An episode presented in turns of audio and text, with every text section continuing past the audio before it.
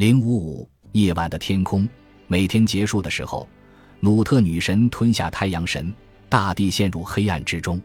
在太阳停留的最后时刻，它的光芒慢慢消失，太阳球逐渐沉入地平线之下。这时天空变红了，预示着危险时刻来临了。然后天空变得一片黑暗。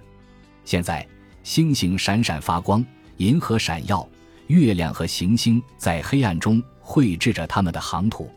一个崭新的世界变得清晰可见。正如大地有着水域和陆地一样，夜间的天空也有相似的地形。埃及人把太阳、月亮和行星穿过天空时所行进的路线。想象成一条蜿蜒水道，把它比作一条河流。这个窄带在今天被称为黄道带，天体常年在这个带里运行。这个带的南北边界就是其河岸。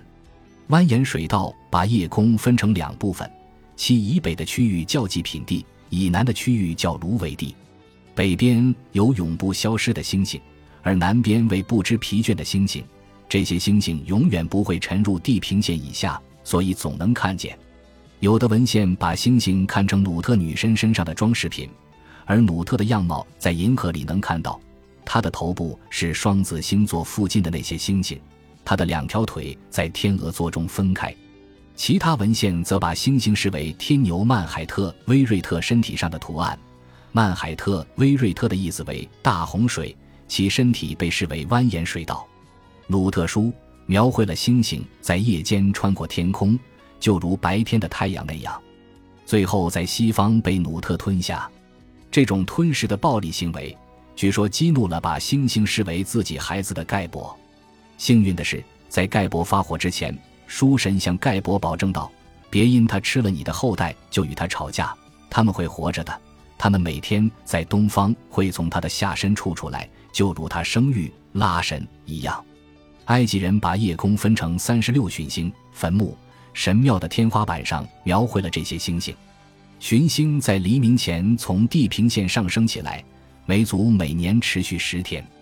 某些星座与特定的神明有关系。萨赫神是猎户座，他是索普丹特女神的丈夫，而索普丹特在消失了大约七十天后，重新出现在黎明前的东方的地平线上。宣告了一年一度的尼罗河泛滥的来临与农历新年的到来，这个事件被称为索普丹特的出现。索普丹特与泛滥有关系，因而也与地利的恢复有关系。这也许是他有时候被当作奥西里斯的女儿的原因所在。埃及人称之为 m a s k t i l 的大熊座，被看成是一头牛的后腿，这是一个与哈托尔女神有关的星座。还有一些星座是原籍懒装巨人和母河马。现在还不能在天空中把这些星座辨认出来。埃及人已经注意到了五大行星，它们被称作不知休息的星星。每颗星都与一位驾着天舟航行的神明有关。水星是塞贝古，这是一位与色特有关的神明。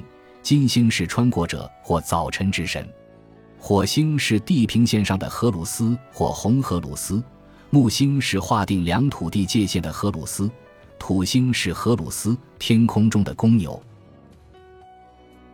本集播放完毕，感谢您的收听，喜欢请订阅加关注，主页有更多精彩内容。